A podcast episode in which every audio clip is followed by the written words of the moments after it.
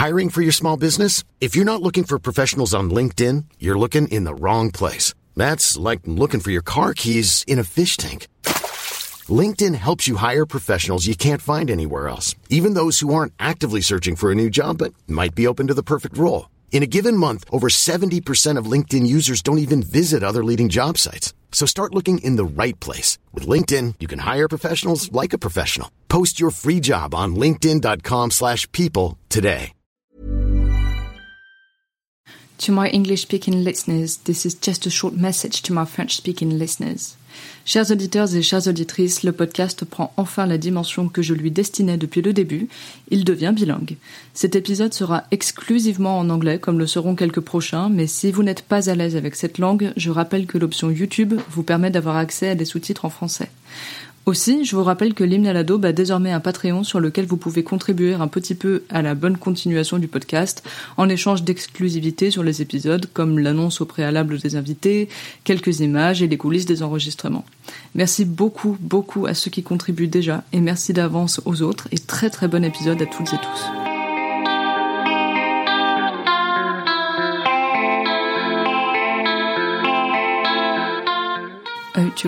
Podcast aiming to abolish the idea of good and bad taste in music, because it's about time we give credit to music in general.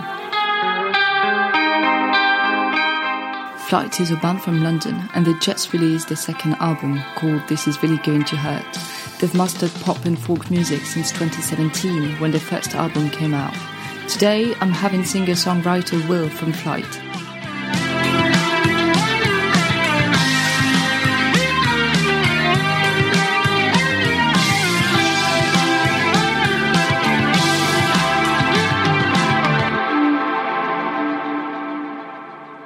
This is a very special episode to me, as it is the very first episode I have recorded in English. I don't know if any of you guys have been listening to this podcast before, but if you haven't, I also have a YouTube channel and I write French and English subtitles on each episode to make sure everyone understands what's going on. L'hymne à la which literally translates to Ode to Crap, is a podcast I have created in order to ask artists to come and tell me about crappy track they love, knowing they can't play it at a party because they know everybody would hate it. If you need more information before you start this episode, go and check out the very first one. I made it so I can explain the whole thing properly with my own crap. Let's get started now. You may have heard of Flyte before, as their first album, The Loved Ones, was released in 2017. You can hear this tune, Kathy Come Home, on this album.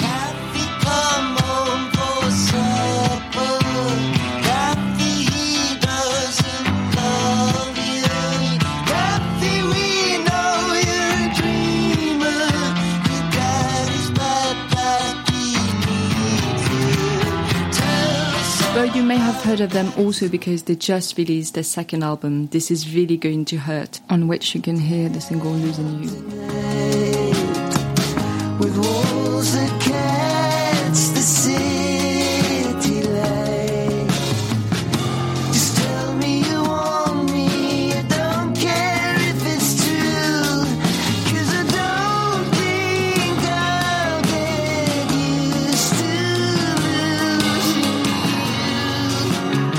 Hi, how's it going? I'm good. How are you? Um, I'm very good. I'm um, in my mum's shed. Awesome. Me too. I, uh, I had to escape. Are you also in your mum's shed? exactly.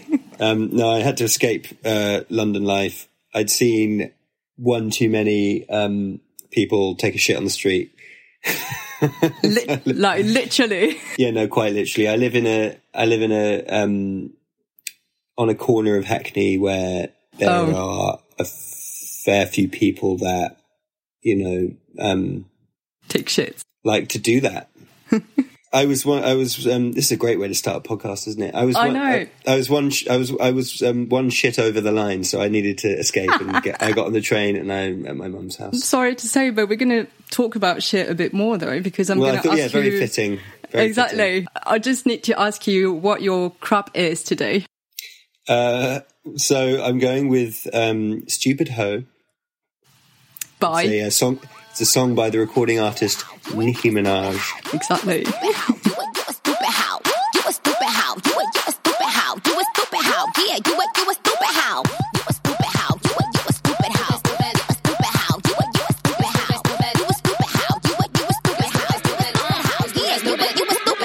habitat. Look, bubbles, go back to your I, habitat. I definitely would like to kind of state a case for this particular track having its merits. Um, I, you, you, you, you reached out and you said, you know, this is going to be talking about a guilty pleasure, a song that you wouldn't want to put on, or you ne- wouldn't necessarily be allowed to put on, you know, in a room full of your friends. Exactly. and and it and it was actually a really hard question because I don't I don't really have much shame about you know listening to whatever I want to listen to, and I if I, if, if it's like a genre that I shouldn't be allowed to like, I think there's always a redeeming element of there's always there are always there are always tracks that transcend genre. There's always you know you can't flat out say you don't like a genre. I think people who are saying that are, are being dogmatic and they're Yeah. they're too caught up in their own narrative and their own ego Yeah. and and you you sh- you you need to be able to admit that you you know there are certain songs that you know transcend that and you know in in that sense I've I've I've I've had a I think a fairly healthy attitude towards songs that some may deem you know um you know not suitable Yeah. and you know, like, I was just thinking, you know, is my guilty pleasure, you know, you know, an ABBA song or something like that. And then, but then, it, then I was like, well, yeah, ABBA's corny, but like, is it even corny these days? I think maybe it was corny to people at the time because of Yeah, because of exactly. punk being I think so it's cool a- now. new wave and like actually be coming around for the first time. I think it's it's not that it's cool or it's uncool. I think what, what the nice thing that time can do to to music is it can it can just you know separate the wheat from the chaff, and you can look at something like ABBA and say they were just whether like it or not they were brilliant at what they were doing. They they did the best possible job Yeah. at making this incredibly accessible, you know, Hmm. more often than not disco inspu- in, in, infused pop music. yeah, yeah. Inspewed. Um, and um, I um, and I, I I kind of feel that way about this Nicki Minaj track too, but at the same time, I think because it's it's such an offensive track on so many levels, like it's I know. like la- like in terms of the language it's using, it's you know it's deeply aggressive and unpleasant, Yeah. and the music the music is incredibly aggressive and unpleasant. So, and the, yeah. and the video is very aggressive and unpleasant. Like everything about it is is is is kind of is quite harrowing. it is. Um, it's kind of like a nightmare. This track, um, but you know, I, I chose it because I guess it's it's it's something I genuinely wouldn't necessarily want to put on in most situations. Yeah. Yeah, I understand that. But so, what is it about this song that makes you like it then? Well, I think being aggressive and harrowing and unpleasant, those things are real. Those things happen. Yeah. You know, I'm concerned often that people are beginning to divorce themselves from the purpose of art as a broad concept far too often these days, especially in our generation. I, I worry deeply that people think that portraying something unpleasant or something they don't want to look at or something that might be triggering or something that is shining a light on the shadows and the darkness of how humanity is more often than we like to admit. Uh, you know, I think that um, people see that as something that should be shut down or ignored or not taken seriously or ridiculed Yeah. and um and I think something like Nicki Minaj, it kind of stands. She sort of stands for all the things that us European alternative bohemian left wing anti kind of borderline anti capitalist you know artistic types sat in our rooms doing ironic podcasts you know um are are she embodies everything that we stand against Yeah, you're right. and you know and she's she's got the big fake hair and the big fake boobs and she's she's has gets in these bitchy feuds with other artists and she Hmm. throws cash around in her music videos and and and you know etc Yeah, yeah. Um so i guess that's and i wanted to be really honest with myself about picking the guilty pleasure quote unquote guilty pleasure because i wanted to to to try and face myself and be like what would i genuinely not want to put on? What would I, it, it, what would i what what's something that i've really enjoyed that i i i wouldn't want people i know to know that I like. Yeah, And. I think that's kind of the closest I could get. Yeah, yeah, yeah, yeah, exactly. But I think you're right. It's it sounds like an angry song, isn't it? Like it's a bit of an outlet. Um, so I was wondering if there was like a special context you like to listen to this music in. Yeah, well, I, I would put it on in the um, tour van. I, I, I remember putting it on around 2015. I think we were on tour around the UK, and our tour manager, so it was the guy who kind of was driving us and, and was kind of organising the the nitty gritty stuff of the tour. Yeah, Um, and he was a fair bit older than us. He was a bit of an old punk rocker yeah, and I would put it on to kind of annoy everyone, but then secretly enjoy myself. And the thing about the tour van was that we had the speakers in the tour van just couldn't handle bass. all right. You know, Okay. so we had to, you know, and so, and, that, and, and a big theme of this track is there's a constant like machine gun of bass. Yeah, Um, it's not even bass, it's sub, so it's incredibly low frequency. yeah, And so the, the, the, this kind of the, this kind of like the speakers that get built into the door of a like a transit van, um, you know, cheap speakers wouldn't they would they don't have sub anyway. But this the frequency was was destroying the speaker, so it was like you heard this very very unpleasant sound of like it was like someone was trying to kick in the doors of the van yeah. I can picture it. throughout the entire track. So it kind of it just really enhanced this this like feeling of like I this is a nightmare. I want this to stop as soon as possible, which I think was really brilliant. It's like a kind of test of one's ire. Yeah, That song, but um, that would be the that was the initial context. So now I, I listen to it fondly on on on nice studio Yeah. speakers where I can really appreciate the the depth of the sub bass What was their reaction though? from the band when I played it. Yeah, did they hate it? They- no, a kind, a, well, yeah, a kind of, a kind of disgust, uh, a kind of, you know, they felt assaulted and like All right. they needed it to stop immediately. But then there was also like, kind of like with a bad smell where you're like, I need, okay, we need to keep listening to it. anyway, look, I'm, I'm, I'm being a bit extreme about this because actually I think it's, it's this slagging track, isn't it? It's about her slagging off other people. It's kind of a mean, bully, bitchy song saying I'm the fucking, I'm the fucking best and you suck All the way. it's yeah. a kind of diss track. Yeah. So very like very much in that kind of traditional vein, and something you've heard countless times in like the world of of hip hop and rap and stuff.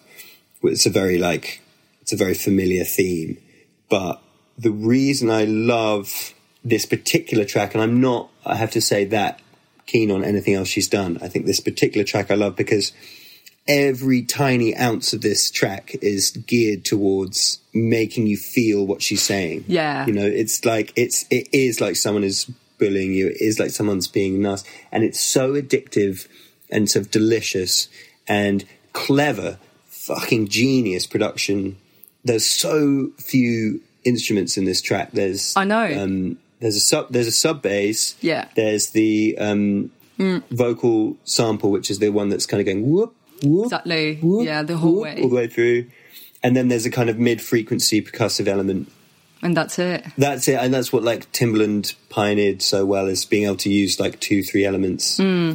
Um, and it, like it's sort of minimalism, I suppose that ju- it that makes like anyone who's kind of arranged music, uh, like recorded music, knows that like the more you add to something, the smaller it could poten- potentially sound because you know there's only so much space in a mix. And you know, if there's ten instruments vying for attention, what they do is they reduce the overall feeling. And if you have one or two things or three things, then it's going to sound enormous because there's all this space for these things to breathe. Yeah. So it's a really good example of that happening. So basically, you're saying you're enjoying being bullied, really, listening to this song. I just think as a, as a piece of art, I think it's I, I think it's flawless. I think it's absolutely perfect, and it's it's it's just so clever. And um, yeah.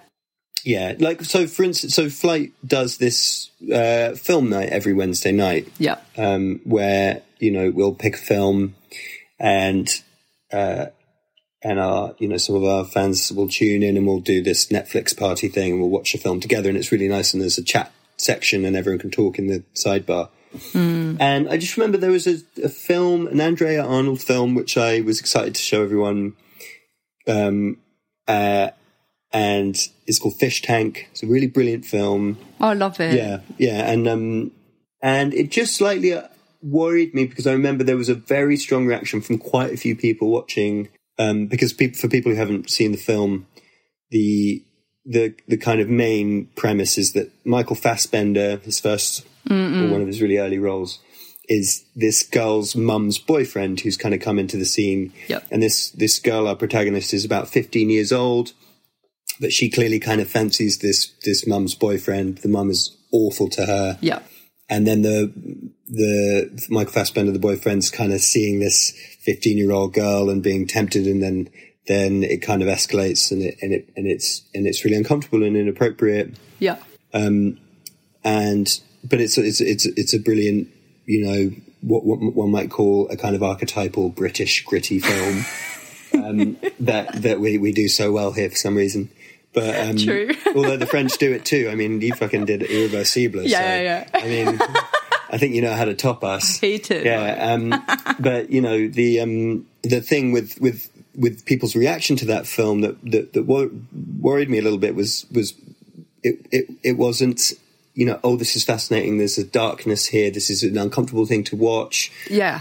uh, but you know this is it's important that films shine a light on what happens in real life and that's the point of art and it's not Yeah. we're not watching Shrek 2 you know Exactly. Um, and and people just couldn't handle it. And they were kind of going ew and like oh, it's so creepy and gross, and then like having to like tune out and like leave the film. really? Yeah, and it, and it's just I was just like, well, That's the point.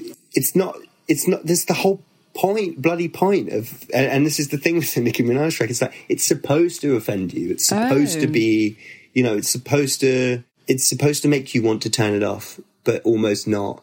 You know, it's it's it it it's supposed to exasperate you and anger you, and I love how she does it. Interesting. And it and it gets madder and weirder, and she starts to sing. Yeah, yeah. You don't hear her do that often, and she's and it starts to be kind of maniacal. She start and then she pushes up and up into a falsetto, and and it's just this. It's hilarious. It's so funny. It's just like a big middle finger. Yeah, yeah, yeah. You're and, right. and anyway, I just I just really. I've I've always had a soft spot for that track. Um, I was wondering though, because it came out in 2012, I think, so almost 10 years ago. Hmm. Um, did you like it when you when it came out 10 years ago? Um, I don't. I think it passed me by. To be honest, um, Yeah, I think I just I just randomly. I can't even remember how I discovered it. It just kind of just came into my yeah. into my like Spotify at some point. I don't know why. All right, yeah. Um, but um, yeah, and I was a bit late to two one. Actually, no, I wasn't too late to. It was. It reminded me of two one two, the Azealia Banks track, which has got that same thing as Stupid Hoe. It's just this big, aggressive. I'm going to chew you up and spit you out. I'm the best kind of thing. yeah, But so so artistically interesting and clever and minimal and and brilliant. Basically, I just think an emotional honesty is what I want from everything at this point in my life. Yeah. Like, I don't want style. Yeah, I don't. Well, I mean that style's fine, but I don't care about style. I don't care about what they look like. I don't care about the, the, the cool PR story that people are talking about. Like I don't care if people other people like it or there's hype. It just it just has to have come from a place of emotional honesty.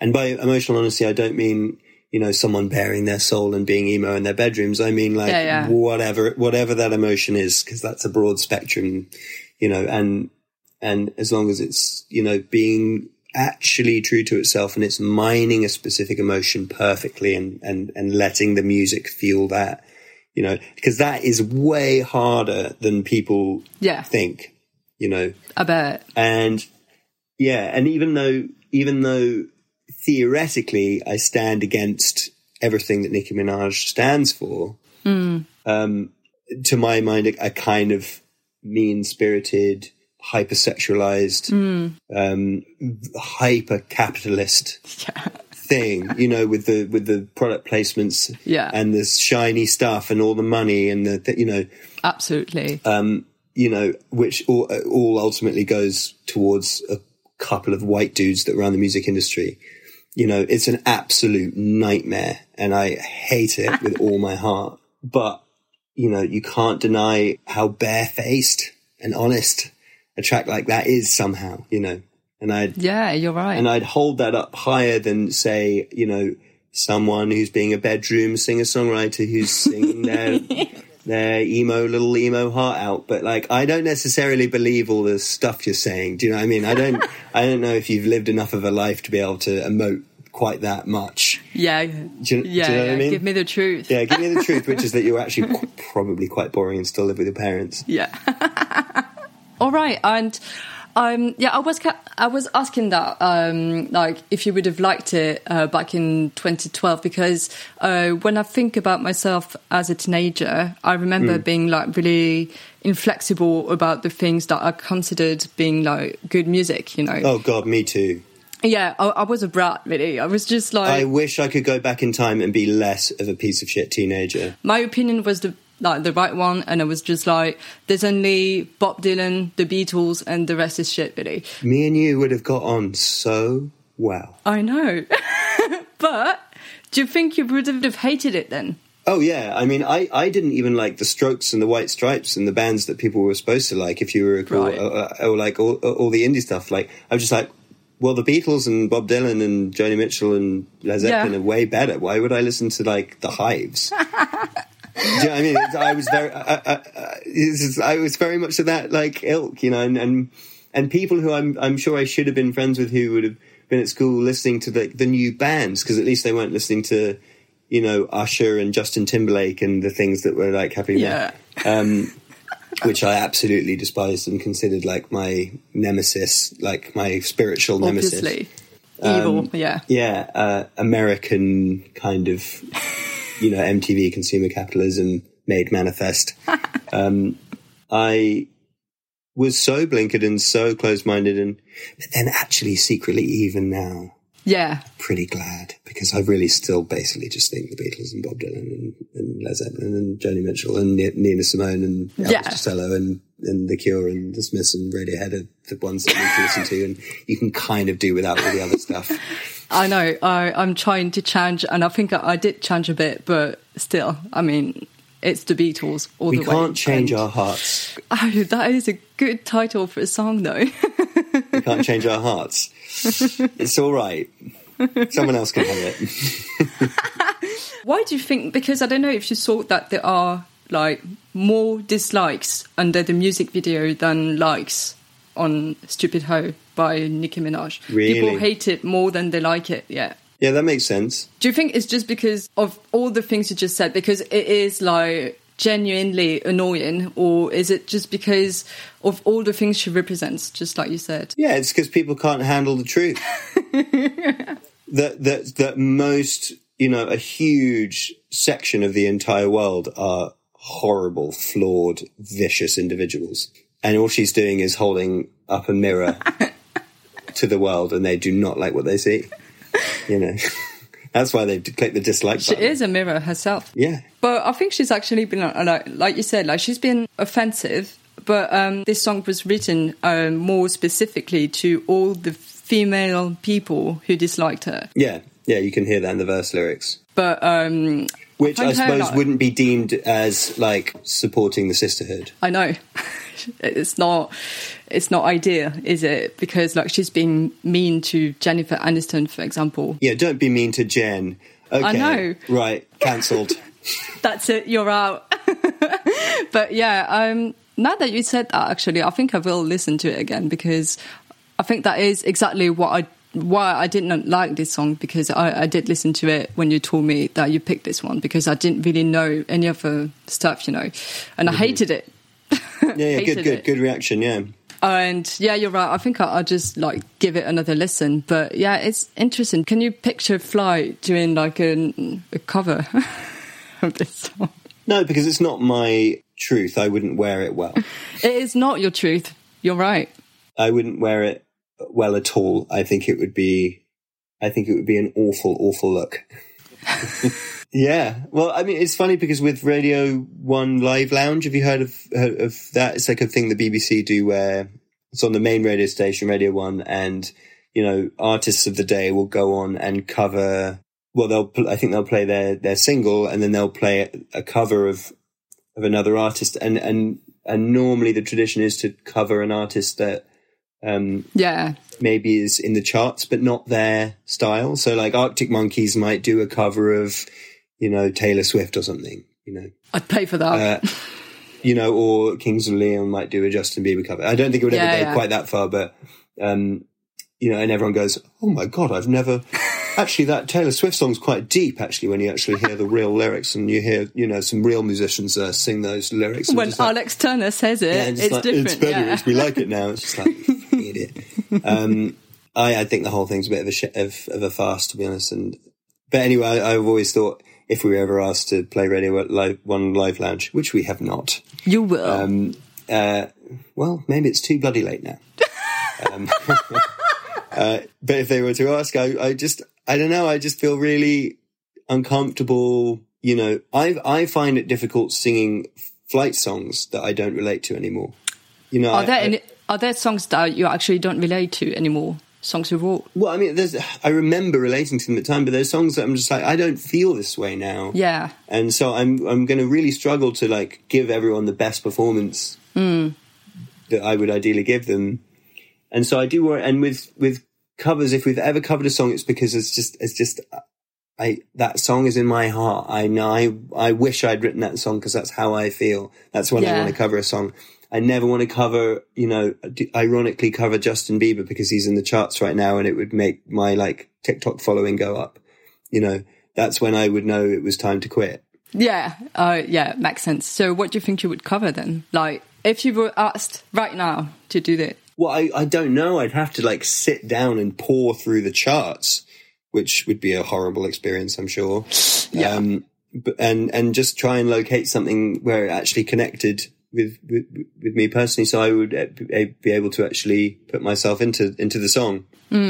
Um, I think one of my great nightmares was always the, the, the X factor thing of, of the, the pan, the judges giving these poor souls these songs that, that they'd chosen for them. And, you know, because it's just about them having a chance to show how high they can sing or like how many wi- twiddles they can do or, you It's know, bad. how, how, what, what their, what, how they hold their mic or whatever. And, yeah, and like and and how sad their story their background story is or I you know, know. all that kind of stuff and and it's just like well you don't it sounds like you you are technically singing this song yeah, you know and well done have a have a gold star but you know i don't believe you yeah, for a second and it's just that's the difference i, I know. and um yeah, and I, I, I, don't know. I, I, it's it's taken me a really long time to realize like that's that's how I react to music, and probably most most people do. yeah, It it, it, it takes way too, or it's taken way too long for me to realize that's all it comes down to. Like that's the only reason, that's the only point yeah, of doing it in the first place, is to have actually plugged in emotionally to something and have had a genuine moment of truth and honesty yeah. Honesty. if that's not happening, then then it's just not. Yeah, yeah. It's not. It's not worth it. It's a waste of bloody time. understandable. Yeah, I agree with you. And okay, I'll, I'll I'll pull back now and say that you know, entertainment has value, and um, and people connect with those songs, and hearing those songs sung to them live in any format is amazing. Is re- is the reason why like you know Beatles cover bands do so well, and and and that's great, and that's all good. but um, it's not for me. Like, I'm not. I'm not gonna pay money to go and see someone like regurgitate something for money. Yeah, yeah, I I understand. want. I want. I want to pay to see someone again. Be real, truthful, like connect. Mm. Be brave. You know. yeah, but would you go and see Paul McCartney play the Beatles? Would I go and see Paul McCartney? play? Probably not. No. No. And I. I, I haven't. I don't really pass like McCartney too. To be honest. Which is like what 1980. Yeah, because like you know uh, he's Paul McCartney. He's fucking Paul McCartney. He's my hero. But like we can't continue to try and like something just because it's a it, that's false idols. That isn't it? That's hero worship. yeah, You know, it's all very well. He can he can be wheeled out for these album cycles and do all this press and and young artists can do a collaboration with them and feel incredible and say that they've Yeah. Paul McCartney and everything. It's all blah blah blah. But I mean, it is just is it's diminishing the quality of his early work day by day, isn't it? Let's face it. rough. Um, if you were offered a ticket to go and see Nicki Minaj perform that one song only because you don't like the rest of her work, would you go? So there's this weird gig where it's just me and it's just No. her, and she's just going to play this one song. Because I like that. I would do that because that sounds no, weird and cool. no, that is so weird. No, obviously she would do like a regular gig and everybody would, would be there, but you would be allowed to just go for that one song because you'd be bored during the rest of the gig anyway. So Well, maybe I wouldn't be bored. Maybe I'd learn something. I, I'm Maybe far you'd more love interested. it. I'm, I'm far more interested in going to a Nicki Minaj concert than I am a Paul McCartney concert because it, with uh, I think I might like at the very least learn something wow, going to a Nicki Minaj concert. Do you know what I mean? If I went, if I went to see Paul, I, I, I know exactly what that would be like. You know, I've definitely, I've, I've been very fortunate to be on the bill, like on the, when, cause there's, there's a lot of shows that happen in Hyde Park and, and you'll get like a, you know, you'll get an old classic come and headline, your Stevie Wonders, hmm. your Paul Simons, Yeah. your Neil Youngs, your Bruce Springsteens, your Carole Kings. All those people I've just listed, I've been on the bill with for those Hyde Park shows. So you know, you've got the our name kind of Yeah. on, the po- on the same poster as Bob Dylan and Neil Young or whatever doing the thing. Like that's that's that's all stuff that teenage me would have been like, what the absolute fuck?